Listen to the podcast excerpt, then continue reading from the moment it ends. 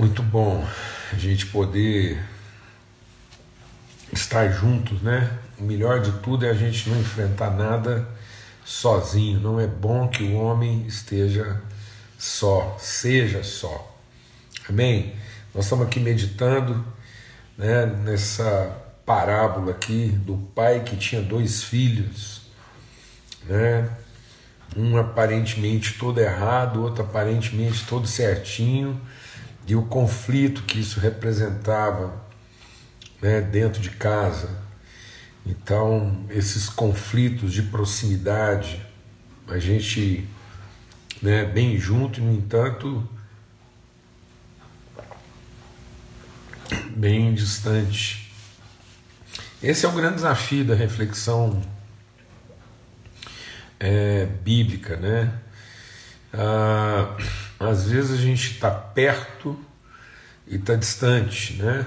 E ao mesmo tempo nós podemos estar longe e sermos próximos. Então não é suficiente estar perto se nós somos distantes. E nós podemos estar distantes e sermos próximos. Então a gente não pode confundir situação com condição. Por isso a palavra de Deus diz que sem fé é impossível, porque é aquele que se aproxima de Deus. Então, os filhos estavam perto, mas não eram próximos né, do que o pai é. Então, eles estavam no mesmo ambiente que o pai estava, mas vai ficando claro que o coração deles estava fora daquilo que é a interioridade do pai. Né?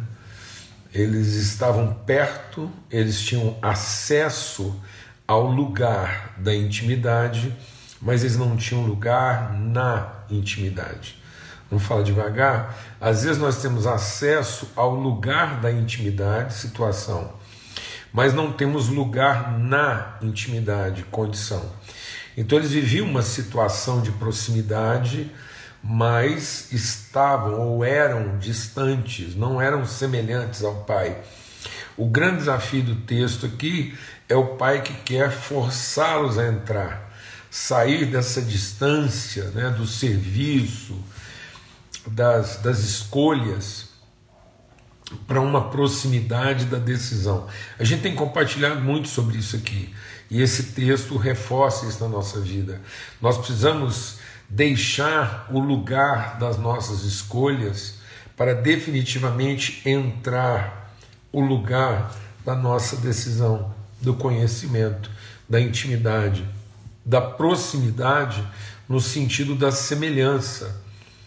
Né? Então, nós estamos aqui meditando desde segunda-feira em Lucas 15, a parábola do pai que tinha dois filhos, o mais novo que tomou herança e gastou absolutamente, e o outro que trabalhava lá igual uma mula, achando que não estava recebendo nada. Vamos ter uma palavra de oração aqui, vamos entrar né, nessa presença. O propósito aqui é que essa mesa seja um lugar de intimidade, um lugar que nos aproxime de quem Deus é.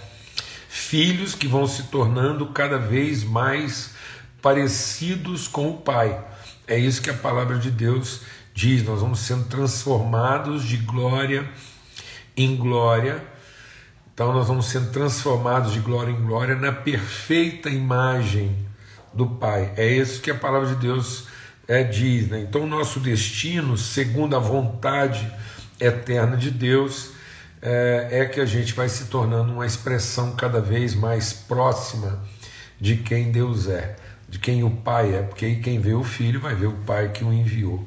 Amém? Pai, muito obrigado, obrigado mesmo, porque nós podemos entrar, como a gente tem meditado aqui, esse tempo, Senhor, nós entramos com ousadia, confiança, nós entramos com inteireza de fé, com plena ousadia de um filho que acessa o trono da graça do Pai é com toda ousadia, com toda intrepidez, inteireza de coração, que nós queremos esse, esse lugar de interioridade, de intimidade, de comunhão, de semelhança, de proximidade com o Senhor. Nós não queremos simplesmente saber que o Senhor está perto, mas nós queremos saber que somos próximos, estamos nos aproximando, estamos sendo desenvolvidos, transformados na perfeita imagem de quem o Senhor é.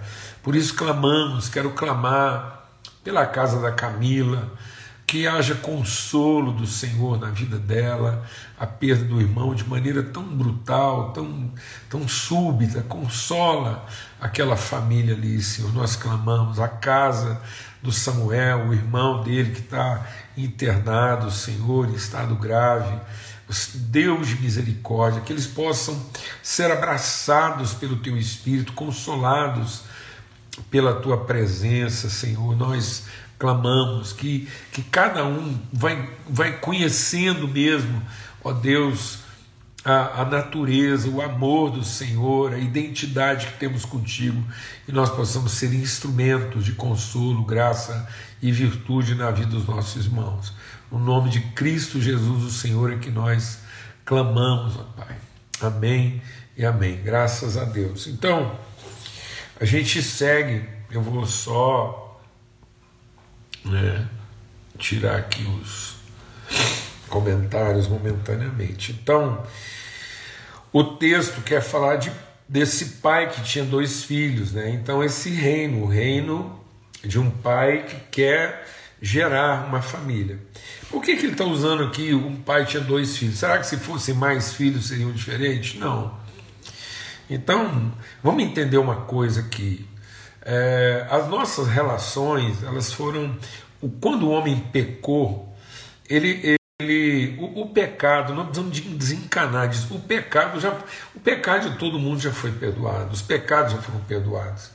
Então, nossa, na verdade, o nosso problema relacional não é em função do pecado, é em função da iniquidade, o direito. Então a gente ainda se sente no direito de cobrar o pecado dos outros e não ser cobrado dos nossos próprios pecados. Sendo que, na verdade, os pecados de todo mundo já foram perdoados. Então nós não precisávamos mais nos tratar, nos relacionar com base no pecado. E entender que o pecado não foi uma ação duvidosa, certa ou errada. O pecado foi a quebra de uma relação, foi desconfiar de uma palavra empenhada. Então, é, a mulher teria cometido um erro ao comer daquele fruto, e o homem teria cometido outro erro em aceitar a oferta da mulher. Não fosse isso, não seria pecado. Se eles estivessem fazendo isso na ignorância.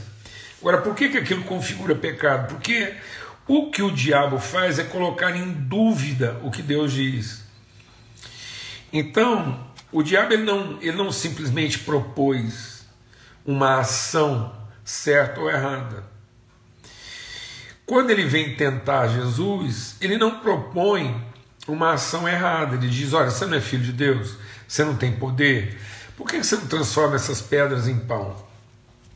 Presta atenção. Qual seria o pecado de Jesus em transformar a pedra em pão?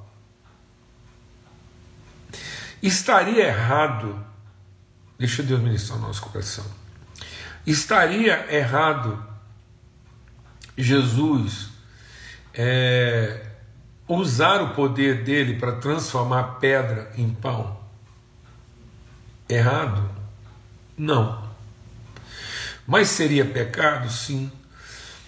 Porque o pecado seria Jesus usar o poder que ele tem para atender exclusivamente um interesse ou uma necessidade individual. Então o pecado, ele acontece toda vez que eu sou movido da minha iniquidade. Então o pecado não é um erro de ignorância, um equívoco de comportamento. Por isso que a palavra de Deus diz que no fundo nós somos tentados pela própria iniquidade. E a iniquidade concebendo dá à luz o pecado. Então o pecado do homem, o pecado do filho mais novo e o pecado do filho mais velho não, é, é, não, não diz respeito a uma ação, diz respeito a uma quebra da consciência relacional pessoal, quando eu estou fazendo uma coisa para o meu exclusivo interesse. Está me entendendo isso ou não? Então, em nome de Cristo Jesus, é o que aquele onde a gente não está salvaguardando, não está protegendo, né? ou considerando o outro. Por isso o texto aqui está dizendo que esse pai tinha dois filhos, porque para ser uma multidão, para ter esse conflito relacional, não, não, não é preciso ter muitos. A gente não precisa entrar em conflito tendo uma multidão de pessoas, cada um pensando diferente. Não. As polarizações no fim vão acontecer a partir de dois. Por isso que a palavra de Deus diz o seguinte: onde estiverem dois em acordo, ou seja, onde duas pessoas decidem decidem viver em acordo, colocar o que elas sabem, o que elas têm em favor uma da outra, aí Deus está, porque tudo que elas concordarem, Deus fará. Mas onde não há acordo, onde cada um opta, aí é por isso que eu uso essas palavras. O pecado ele vai vir sempre de uma opção. Eu faço uma opção. Por que uma opção? Porque quem opta, opta por si mesmo. Toda opção, quando eu considero uma opção, eu vou que fazer a opção daquilo que me atende, ou a necessidade ou o interesse. Por quê? Porque a nossa natureza está corrompida. Agora, o único ser humano que estava isento absolutamente na sua opção era o Adão e a Eva. Mas aí, quando eles optaram por não considerar a palavra de Deus e foram rebeldes, eles caíram em pecado, e aí agora nós não temos opção, nossa única opção é nos submeter. Por isso que Jesus ele enfrenta a tentação do diabo como quem não tem opção. E ele se submete, ele diz: Olha, eu não vou comer, ainda que eu tivesse o poder e o direito de transformar, eu não vou viver de acordo com a sua palavra, eu vou viver de toda a palavra que procede da boca de Deus. Então eu não tenho opção, eu tenho que tomar a decisão de me submeter à orientação de Deus para que eu seja transformado na perfeita imagem de quem Ele é. Então, onde houver esse acordo, essa comunhão, aí Deus opera a bênção. Então, Basta serem dois. Né? Onde estiverem dois em acordo, a verdade vai ser estabelecida. Mas onde você não tem pelo menos dois, você não vai ter uma, uma multidão. Então a gente não transforma a partir de uma multidão, a gente transforma a partir de dois ou três que estejam em comunhão. Então lá no jardim bastaram ter dois, e aí esses dois quebraram a comunhão que tinham com Deus e quebraram, portanto, a comunhão que tinham um com o outro, né? E a mulher, por isso que o texto, por que, que é pecado? Porque ela, tendo comido, ela ofereceu para o homem. Então, se aquilo era tão bom assim, por que, que ela não ofereceu para o Adão antes de comer? E aí Jesus vem e resgata isso. Ele não, ele não tem a opção de comer primeiro, ele toma a decisão de servir primeiro ele abdica, ele sacrifica a opção em favor da submissão. E ele então diz: Esse é meu corpo. E ele, tendo dado graças, partiu. Então, o que, é santidade? É repartir primeiro, comer depois. O que é pecado? É comer primeiro e repartir depois. Amém? Porque é a quebra relacional. E foi isso que aconteceu aqui. Cada um olhava para o pai e, e, e, tomava direito sobre ele. Então, tanto mais novo como mais velho queriam comer primeiro e, quem sabe, repartir. Então, eles estavam colocando a si próprios em primeiro lugar. O Salomão entendeu isso muito bem, porque aí o Salomão entendeu então que o segredo da vida não é a capacidade, não é a competência, então, o segredo da vida não é a garantia da provisão, é a garantia da relação.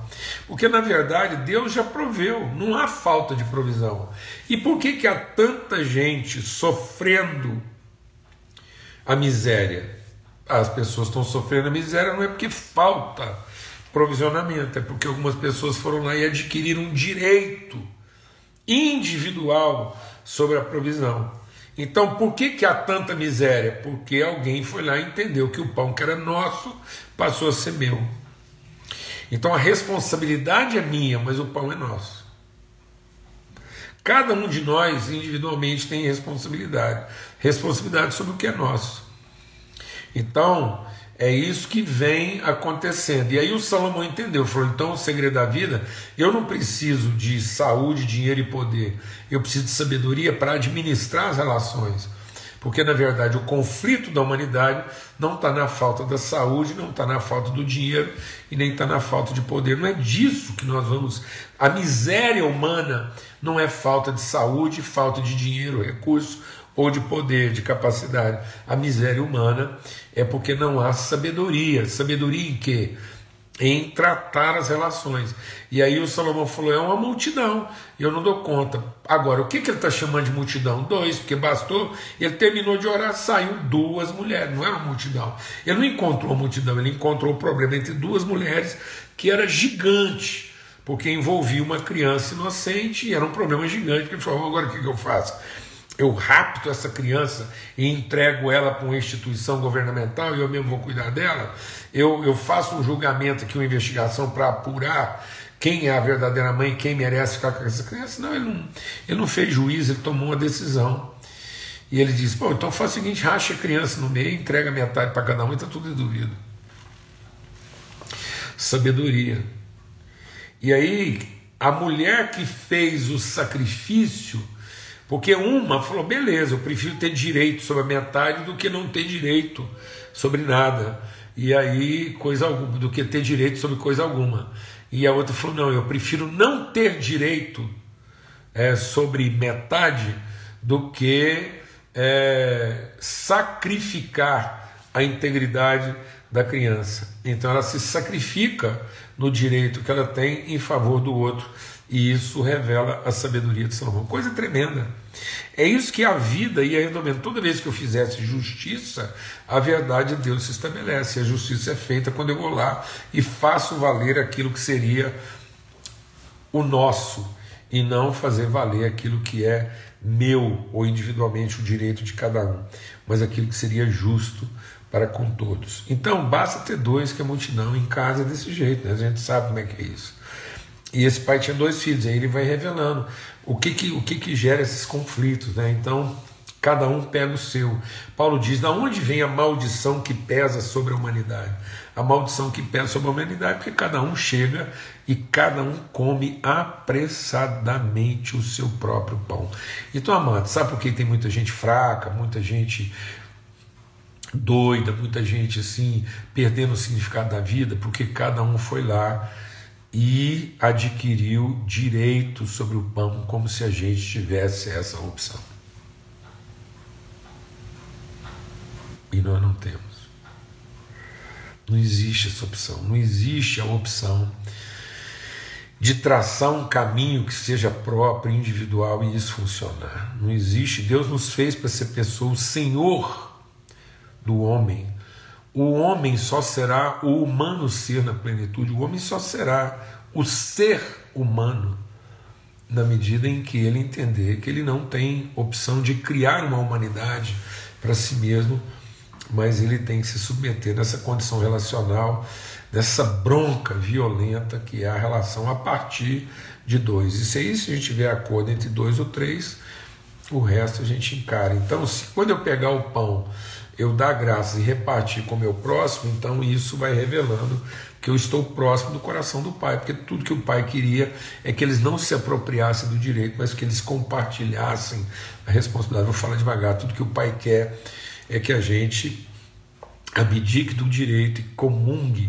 a responsabilidade. Muitas vezes nós estamos abdicando a responsabilidade e assumindo o direito. Deus quer que a gente abdique do direito e assuma a responsabilidade. Muitas vezes nós estamos abdicando a responsabilidade e assumindo o direito. É cada vez que você tem um problema, você tem um problema na igreja, na congregação, no casamento, o que a maioria das pessoas fazem? Ela está com problema no casamento, ela faz o quê? Ela reivindica o direito de ser feliz e abdica da responsabilidade de ter que tratar o outro. Isso acontece nas empresas, isso acontece na igreja, isso acontece nos ministérios, isso acontece nas famílias. Né? E aí o texto nos ensinando isso. Amém? Esse, e isso, esse pensamento do direito, né, da, da posse, nos leva para fora né, daquilo que é a intimidade. Deus quer nos trazer de fora para dentro. Então Deus vai lá, garante o direito. Deus garante o direito e fala assim: ó, não fique ansioso quanto ao que você vai comer, o que você vai vestir. Amém? Amém? Começa daí. Não andeis ansiosos quanto ao que vai comer e o que vai vestir. Beleza? Glória a Deus. Porque ele fala: o Senhor é meu pastor, então assim, o que eu como e o que eu vi está garantido. Ele é o meu pastor, me leva para águas tranquilas, e eu deito em pasto verdejante. Agora ele vai me trazer para um caminho que me traz, que me conduz para dentro. Por isso que Jesus diz: ninguém vem ao Pai senão por mim. Então Cristo não é o caminho. Deixa Deus ministrar no nosso coração aqui, irmão. Cristo não é o caminho de ida para Deus, Cristo é o caminho de vinda para o Pai. Esses dois filhos foram em busca das suas divindades. A busca das suas divindades, dos seus direitos, dessa divindade que daria a eles tudo que eles queriam na vida, os levaram para fora, para o campo. Um virou porco, o outro virou cabrito. Um virou porco, o outro virou cabrito. Um virou guardador de porco e o outro ficou lá, é, defensor dos cabritos. É isso.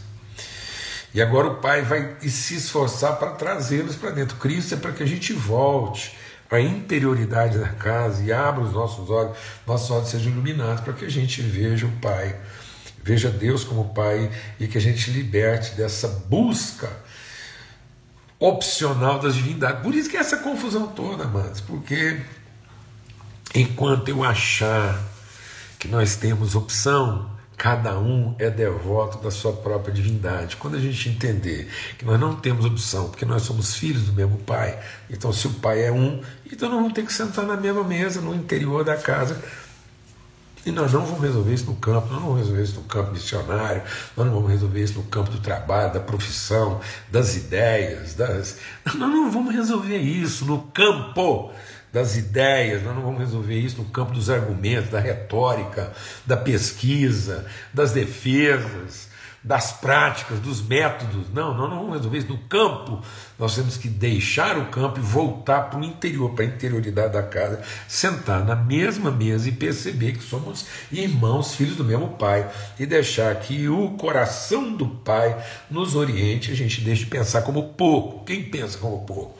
Quem pensa como porco é aquele que reivindica o máximo e oferta o mínimo. E deixar de pensar como o cabrito. Quem é o cabrito? O cabrito é aquele que acha que está entregando mais do que o máximo e não está recebendo nem o mínimo. E aí, quando o Pai finalmente nos coloca na mesa e oferece para nós o sacrifício, a gente vai entender que o Pai tem coração de bezerro, de ovelha, e ele reivindica o mínimo e oferece o máximo. que é família. Não é salário, não é sobrevivência, não é recompensa, não é mérito, é família. Amém, amados? Então, esse texto, ele agora nos desafia a isso. Né? A gente finalmente chegar nesse ponto e entender né, que a gente não tem que ficar com essa coisa é, mesquinha. Né? E, e agora nossos olhos podem ser abertos um para o outro. Então é isso, Paulo diz então que os nossos olhos sejam abertos, para que a gente veja o irmão. E para que a gente entenda finalmente que tudo que o Pai tem é nosso. Meu filho, você está sempre comigo, está comigo, né? Contudo, e tudo que eu tenho é seu. Agora olha para o seu irmão. E a gente então tem que ter esse olhar para o irmão. E é esse o desafio que nós estamos aqui buscando discernir nesse texto. Né? Essa, esse desafio relacional que, que vai implicar em nós essa, essa dinâmica do sacrifício, da oferta, da entrega. né? do pensamento transformado, do entendimento visitado pelo Espírito Santo de Deus e finalmente a gente ter esse coração do Pai, o Pai que traz para dentro, o Pai que coloca na mesa, né? o Pai que derrama sobre nós o azeite. Então é por isso que o salmista diz: né, Ele me dá o pão, resolveu a necessidade. Ele me dá é, o vinho, resolveu nossas emoções, nossos sentimentos. Então nessa mesa tem pão e vinho. Então o pão cura o porco. E o vinho cura o cabrito. Porque o pão faz a gente perder a ansiedade da sobrevivência. Esse é meu corpo. E aí, Paulo escrevendo aos Romanos, ele diz assim: se o Pai não negou nem mesmo o seu próprio filho, antes o entregou por amor de nós, não é certo que ele nos dará com ele todas as coisas? Ô, gente, irmãos, ele entregou o máximo. Não é possível que Deus sacrificou o próprio filho dele único, sem mácula, sem pecado, e agora ele vai negociar conosco a sobrevivência. O mínimo. Não é possível que nós temos que conversar com Deus sobre nossa sobrevivência. Que casa é essa? Que pai é esse? Que relação é essa? Se ele entregou seu filho, esse é meu corpo. Eu entreguei meu próprio corpo como sacrifício vivo para garantir a vocês a certeza de que não faltará, não faltará, nunca vi o justo padecer necessidade. Então o pão resolve o problema do porco e o vinho resolve o problema do cabrito.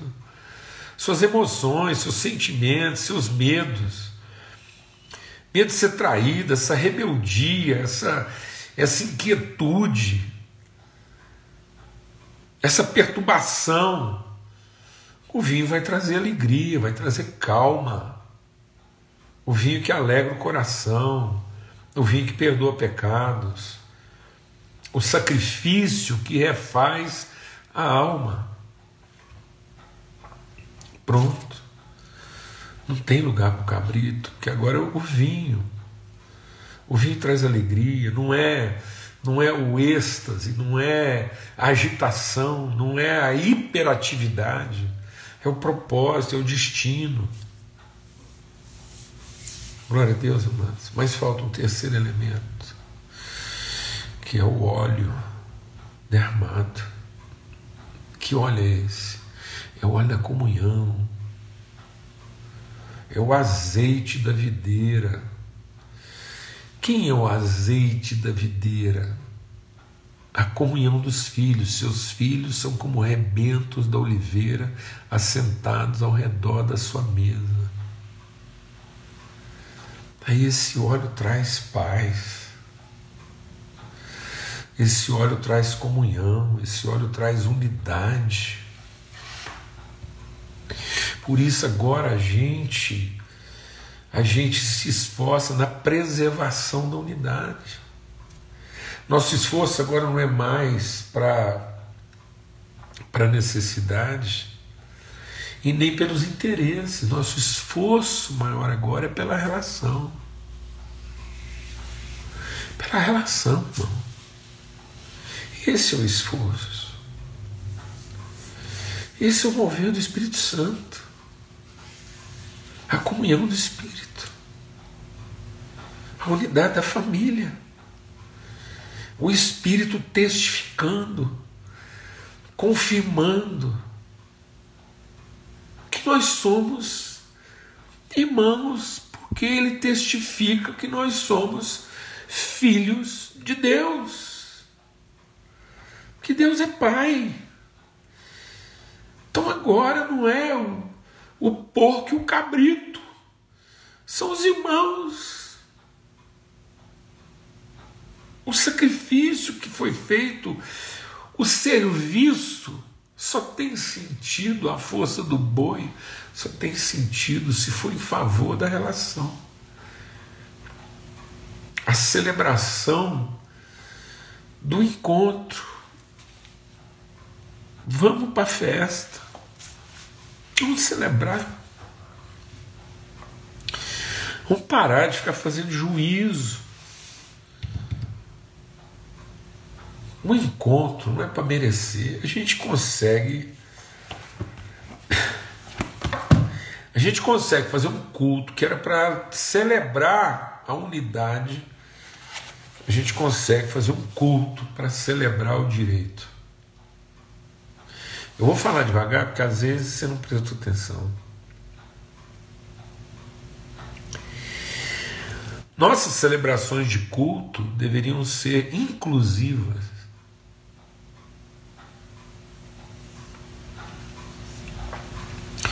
Qualquer irmão de qualquer denominação entraria e entenderia tudo que acontecendo. Se sentiria em casa, que é o que Paulo fala. Quando alguém estrangeiro entrasse na reunião de vocês, a capacidade de vocês de falar outras línguas ia fazer com que todo mundo se sentisse em casa, se sentisse irmão, acolhido, aquela sensação de que ele chegou em casa. Mas não, vocês estão fazendo uns cultos aí que só vocês entendem. Só vocês entendem. Aí quando o cara chega lá, ele entra, ele não entendeu nada, aí você fala assim: ó, se você quiser entender você tem que fazer um curso conosco aqui e aprender a nossa língua. Porque nós não estamos aqui dispostos a falar a sua língua. Você entrou no ambiente agora que vamos te dar um treinamento daqui dois anos, você vai ser recebido como alguém capaz de falar nossa língua. E aí, a hora que você fazer esse curso e receber esse diploma, você vai ser aceito como membro da família.